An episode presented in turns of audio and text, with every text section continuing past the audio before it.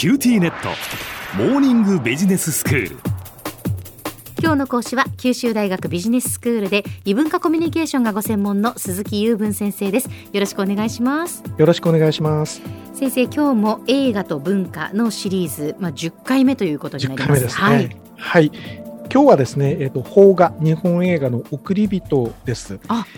実は私おくりびとね見てないんですよ。見ないとなーって思いながら見ていない作品の一つです。大丈夫です。そうなるとかなりストーリーを言わないといけないかもしれませんがこれはですねあの作品としては納棺師のお話です、えー、あの最後にあの旅立ちを迎える、うん、まあ、お亡くなりになった方のですねこう衣装をこう改めてお化粧を施してあげて最後にはお見送りをするというののあの仕掛けをするあの職人の方のことなんですよね。うんでそういう商売だとは知らずにあの面接を受けてしまった本木正弘扮する青年が、うんうん、えーと、やってるうちにだんだんその職業の美しさ、うん、そしてその職業の大切さにあの気がついていって最後にはそこに誇りを持つようになっていくという話でで最後はですね自分のその失踪していたあの父親が、まあ、亡くなってまあ、商売とは関係なくそのお見送りをするというシーンが最後に来る話なんですね。はい、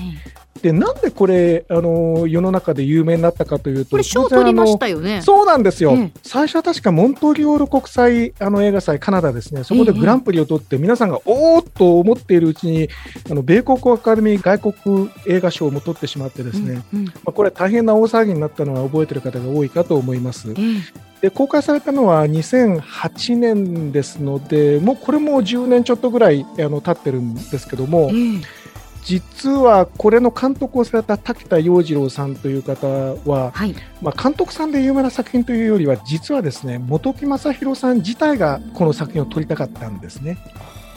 原作に当たるようなストーリーがあって、ええ、でそれに惚れ込んでその方のところへ会いに行ってぜひ映画にさせてくれと言って断られたというエピソードがあるくらいで中身はかなりあの変えてるようです。え、で監督さん誰にしようかと言って滝戸裕次郎さんにお願いして蓋を開けたらいい作品になっていたという話なんですけども。滝田義蔵さんっていう方はあのご存じない方のためにあの申し上げると、まあ、最初はあの成人映画から入った方でうん、で一般商業映画に移ってからもどちらかというとそのえコミカルで非常に分かりやすい娯楽映画っていうので推してきた人なんですよね。でなのでこの作品もその山崎努扮するあのものすごいとぼけたおじさんが出てきて、まあ、非常にコミカルな部分もあるんですけども、それがあるがゆえにえーと、非常にシリアスな部分との対比っていうものもきちんと上手に出てきていて僕は滝田作品としては非常に成功して出来が良かったなとさすがに思っているわけなんですけど、本人はですね別にその芸術作品を撮るというようなタイプの監督さんとはちょっと違う方なんですよね。ならばこそですねこの作品が外国で賞を取ったというのは我々からするとやったねという部分が大きいわけなんです。でですねまあ、本木正弘さんっていうのは役者としてももちろん有名なんですけども、うん、広末涼子さんがねあの奥さん役で出てきていて、はい、まあ、それも非常にあのヒットにつながったんだろうと思うんですけど最初はその奥さんに非常に嫌な顔されるわけですよ。彼女はこういう職業に就いたよって報告を夫から受けてなんて汚らわしいって言うんですよね。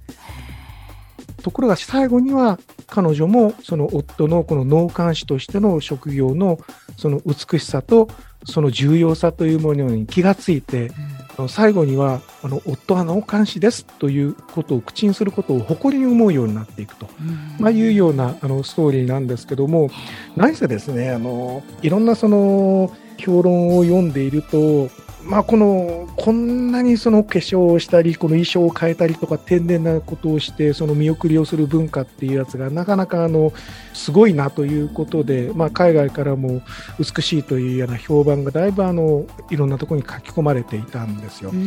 でそれは私としても非常にあの誇らしいことではあったんですけども、まあ、そういったその特殊な日本の文化の一面というのをこう外に広めたという面もあって、まあ、そこが海外の方々の目にも留まったんだろうなというふうにはあの思います。なるほど、まあ、そういうその送り方をしないんですね、海外では。えーといやあのいろんなことをやってると思うんですよもちろん、ええあのそれぞれに心のこもった見送り方をしてると思うんだけれども、うんうん。様式があ様式美っていうやつですねいわゆる。ーはいこれがまあ非常に独特だったっていうことなんだろうと思います。うんどこの世界でも亡くなった方々を悼む気持ちは同じですので、ええただそれを表す表し方が非常に特殊だったということで、うん別にその表し方のあのいい悪いとか上下関係とかそういうのは僕はないと思ってはいいるんです。はいでこれはですね当時2008年度のキネマ旬報ベスト10でも邦画部門で第1位になった作品で、まあ、非常にその分かりやすいあのコミカルな部分も入ってる作品がキネマ旬報のベスト10で1位になるっていうことは非常に珍しいことなんですね。どちらかというとその映画の評論家のプロとして非常に内容の濃いというかその深みがあるというか一面分かりにくいところもあるような作品を読み解いてで評価をこれはいいと与えるというような人が多いそういう評論家の人たちから選ばれたっていうキネマ旬報の第1位としては非常に珍しい作品だったと思います。うんなので、まあ、おじさんもおばさんも老若男女みんなが選んだというような非常に珍しい幸せな作品だとというふうに私はあの思ってます。そしてまたこの背景に現れるその日本人のその死生観ですね、あの死ぬ生きる。でまあ、具体的な中身はちょっと避けますけれども、それもよく現れていて、見応えのある作品だったなというふうに思うんですね。で僕、これあの、そういう海外の評判を調べるときに、インターネットムービーデータベースっていうものがありまして、でここでその、えー、と僕はそのい英語のタイトル、英語のタイトルは Departures って言うんですよ。はいでこれを初めてここで調べましてね。ええでそれ以来いろいろとあのお世話になっているサイトなんですけどもあのちょっとだけあの話がそれますがこのサイトを見ますと各映画のですねえー、とお色気シーン、暴力シーンから飲酒するシーン、喫煙するシーン、それから怖いシーンとかっていうものがどれだけあるかということがデータになっててうん。でそれをもとに子供なんかにもアドバイスを与えられるという有力なサイトですので皆さんぜひ参照してみてください。では先生今日のまとめをお願いしますはい、えー、と邦画の「送り人」2008年公開の作品ですけれども世界で認められた作品です。それがどうして認められたのかというお話をおしてきたつもりです。皆さんももしまたでしたらご覧になってください。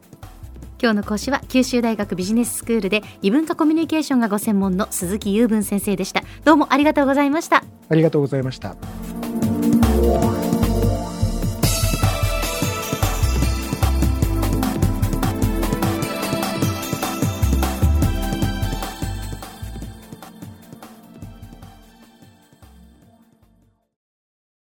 QTnet。光塾オンライン学習になってどう？いいよ塾までの移動時間もないし。うでもパパ送り迎えなくなったって寂しがってたわよ。それに BBIQで授業の映像もスムーズだし。でもパパ寂しいって。じゃあ学校の送り迎えしてもらおう。それ甘えすぎ。オンライン学習を快適に光は BBIQ